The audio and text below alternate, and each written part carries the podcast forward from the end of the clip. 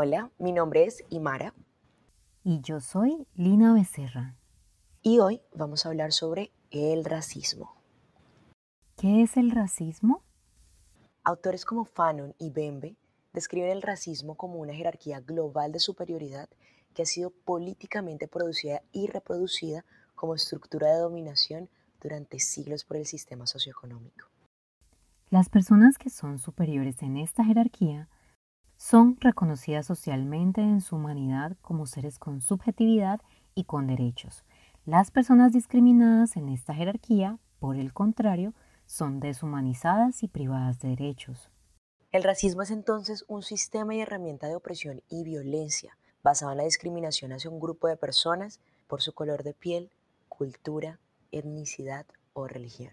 ¿Puede una persona blanca o blanco mestiza sufrir racismo por su color de piel? No, no hay manera.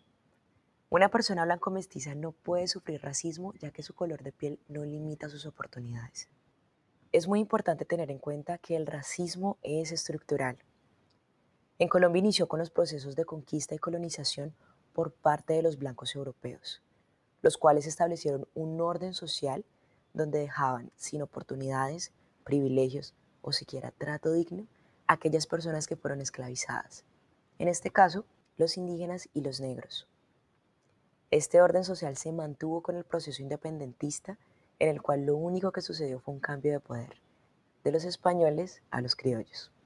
Y ese contexto se refleja en la organización social que vivimos hoy en día. Y entonces, en nuestro contexto, cuando una persona negra discrimina a alguien blanco mestizo o a otra persona negra, ¿eso no es racismo? No, no lo es. Estos actos de discriminación están basados en prejuicios raciales, pero no constituyen el racismo. La verdad es que todos somos susceptibles de discriminar y todos tenemos prejuicios, pero no todos perdemos oportunidades exclusivamente por nuestro color de piel.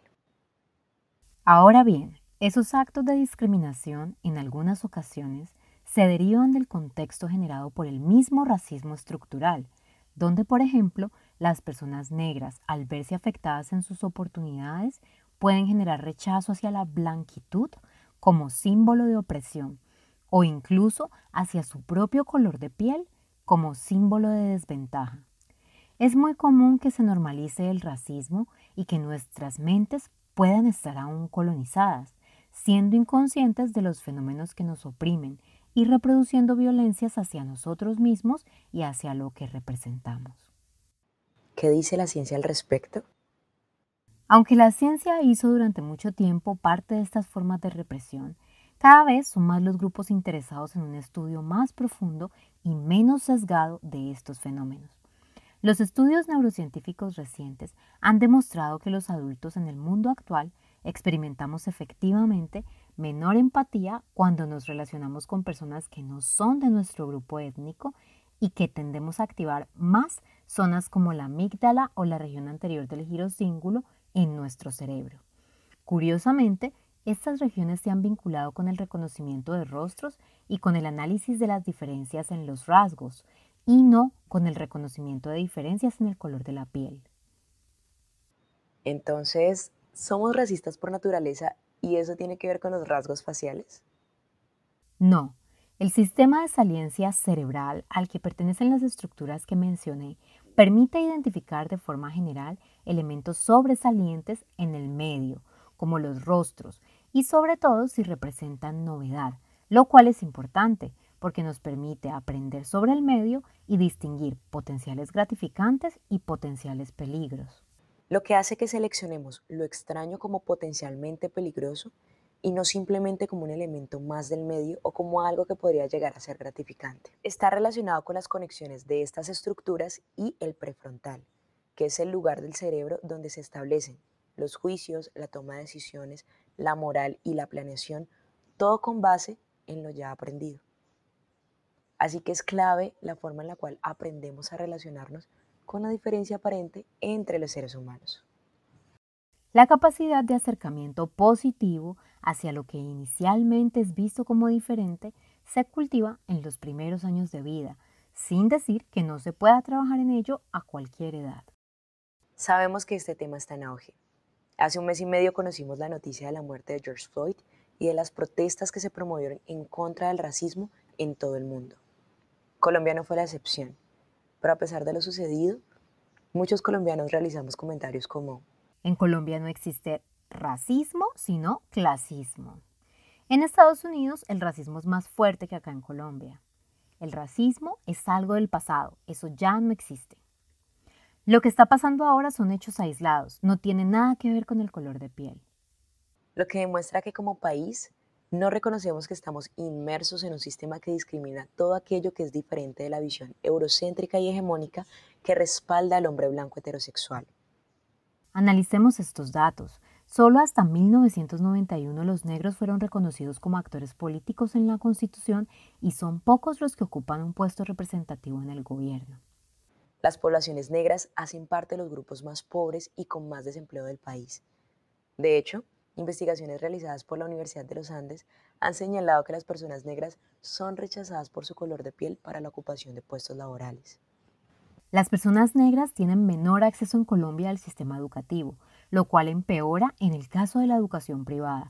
Asimismo, hay pocos maestros y maestras negras en las instituciones y se ha dejado por fuera del contenido curricular la enseñanza de la historia afrodescendiente en Colombia. Las personas negras históricamente han sido y son despojadas de sus territorios. El censo del DANE en el 2018 cometió genocidio estadístico con la población afrocolombiana, la cual pasó de tener un 10.6% de representación en el 2005 a un 7.34% en este último censo. ¿Por qué esto es tan grave? Esta diferencia o invisibilización de la población lleva a que se destinen menos recursos de políticas públicas que intenten disminuir la brecha de desigualdad. ¿Y en la vida diaria, cuáles prácticas pueden notar racismo? Muchas personas pensamos que no ejercemos discriminación, pero debemos considerar que la posibilidad de ser racista es muy alta. Recordemos que el racismo es estructural, que ha permeado nuestra cultura y nuestra manera de ver la vida generación tras generación, así que he aquí algunos tips para traer esto a la conciencia y deshabituar el racismo de nuestra cotidianidad. Es muy importante escuchar y no juzgar a una persona cuando dice que se ha sentido agredida por su color de piel. No imitemos acentos de personas negras oriundas de la región pacífica ni del Caribe.